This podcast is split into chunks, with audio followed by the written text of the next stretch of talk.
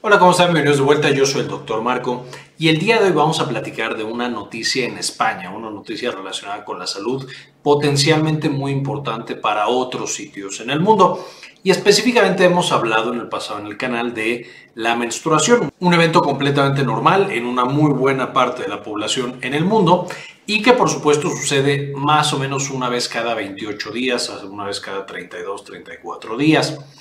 La menstruación, por supuesto, es un proceso natural, pero que en algunas ocasiones puede ser altamente incapacitante. Podemos tener eh, dismenorrea, que es por supuesto una menstruación con un dolor intenso. Podemos tener también otras formas como endometriosis y como otros eh, eventos, migraña asociada a la menstruación, etcétera. Eventos asociados a este proceso, una vez más, que es completamente normal y que una gran, gran cantidad de la población lo padece una vez cada 28 a 34 días.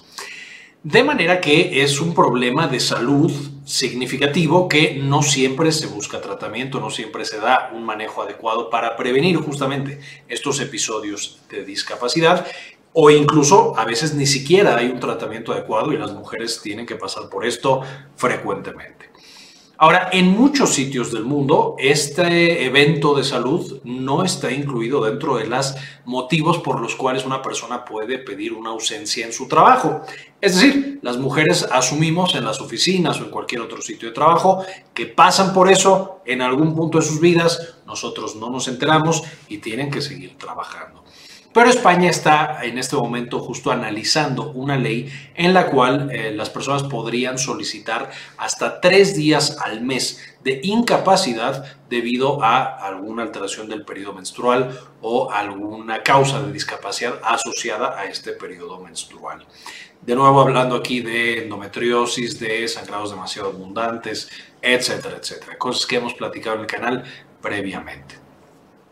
Esto, por supuesto, tiene las personas que apoyan a esta moción y las personas que están en contra de esta moción. Las personas que la apoyan, y cualquiera que haya sido el canal por algún tiempo sabrá de qué lado estamos el canal, y estoy yo personalmente.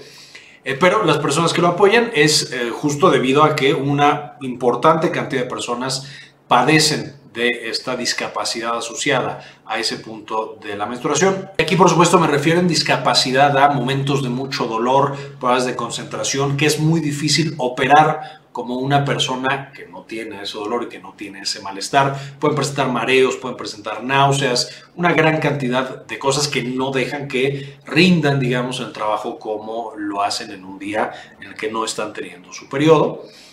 Y me parece perfectamente natural y, correcto que una persona que está contratada tenga derecho a decir, oye, no me estoy sintiendo bien, voy a regresar cuando ya me esté sintiendo bien. De nuevo, pensando que somos seres humanos, tenemos necesidades físicas y eh, de nuevo necesitamos ese tiempo y ese espacio para poder recuperarnos y para poder mejorar. Por otro lado, las personas que están en contra de esta política, no quiero decir que sea porque no les gusta que personas con un periodo menstrual o con alguna otra cosa periódica estén pidiendo tiempo, más bien lo que dicen es, bueno, si nosotros ya mapeamos que eh, las mujeres pueden pedir tiempos cada mes, tres días cada mes, eh, para siempre porque tienen un periodo menstrual, entonces eso llevaría a que a lo mejor los empleadores no quieran contratar mujeres porque dicen, a ver, voy a tener un empleado que cada mes, tres veces al día eh, tres días en ese mes, yo sé que no puedo completamente contar con esa persona, no sé si va a tener problemas o no va a tener problemas. Un poco como el argumento que se daba antes o se sigue dando eh, en la actualidad de los empleadores que deciden no contratar mujeres porque qué tal que la mujer se embaraza y entonces le tengo que dar la maternidad legal de ese país, por ejemplo en México alrededor de 40 días,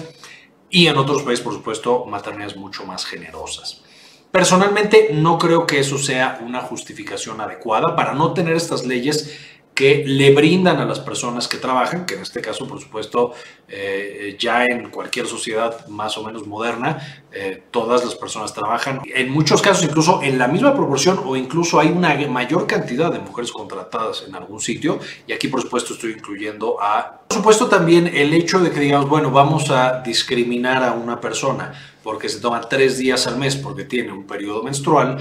se puede extender fácilmente a otro tipo de discapacidades o otro tipo de necesidades biológicas y físicas eh, particulares. Una persona que está lactando, a lo mejor decimos, bueno, pues no vamos a contratar a una persona que pueda lactar porque pues va a tener que estar con su bebé dándole lactancia en lugar de trabajar. Una persona que tiene colon irritable, a lo mejor no la contrato porque qué tal que va a tener episodios de colon irritable una vez cada mes, una vez cada tres meses, porque los tratamientos todavía no son tan efectivos. Una persona que tiene depresión, a lo mejor no la contrato porque tal que un día está muy deprimido y entonces no saca el trabajo. Esa mentalidad que existe, por supuesto, y que puede ser real en algunos sitios y ojalá muy pronto desaparezca, pero esa mentalidad de que las personas solo existen para eh, producir y para generar ingresos y para cosas de trabajo eh, y de generación de recursos económicos,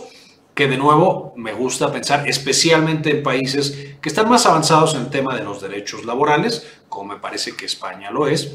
eh, me parece que ya están más listos para este tipo de legislaciones. Evidentemente, lugares como México, que por supuesto es de los países que tiene menor número, para empezar, de salario mínimo y para continuar de días de vacaciones, eh, sería un poco un reto más grande, las mujeres no tienen tanta penetración en el mercado laboral, etcétera, etcétera. Entonces entiendo las limitaciones, pero definitivamente el hecho de que se considere ya estas realidades biológicas dentro de las leyes que protegen a los trabajadores, entendiendo que los trabajadores son diferentes y diferentes tipos de trabajadores tienen diferentes tipos de necesidades, me parece por supuesto un gran avance. Es importante mencionar que España no es el primer país en el mundo, es el primer país en el occidente, pero ya varios países asiáticos tienen una política en la cual justo le permitan a las mujeres el derecho de solicitar estos días extra por su periodo menstrual y han tenido buenos resultados. Por supuesto, de nuevo, podemos evaluar, eh, y no me voy a meter en este tema, este no es un canal dedicado a políticas laborales o igualdad social, eh, no solo a eso, pero el punto es, no les ha ido tan mal con este tipo de políticas, no han encontrado una discriminación mucho mayor en el mercado laboral para eh, las personas que solicitan este tipo de beneficios, entonces tampoco creo que sea tal cual una catástrofe. Finalmente quiero que me comenten, uno, qué piensan, creen que está bien que las mujeres tengan el derecho a solicitar eh, ya dentro de la ley días debido a su periodo menstrual, tres días al mes creen que no es justo por alguna razón, que a lo mejor los hombres deberían ser capaces de pedir también algo, no sé. O les parece bien, les parece correcto y les parece que simplemente nos estamos actualizando en entender que el mercado laboral ya no solamente son hombres jóvenes sanos que están en el mercado eh, de trabajo.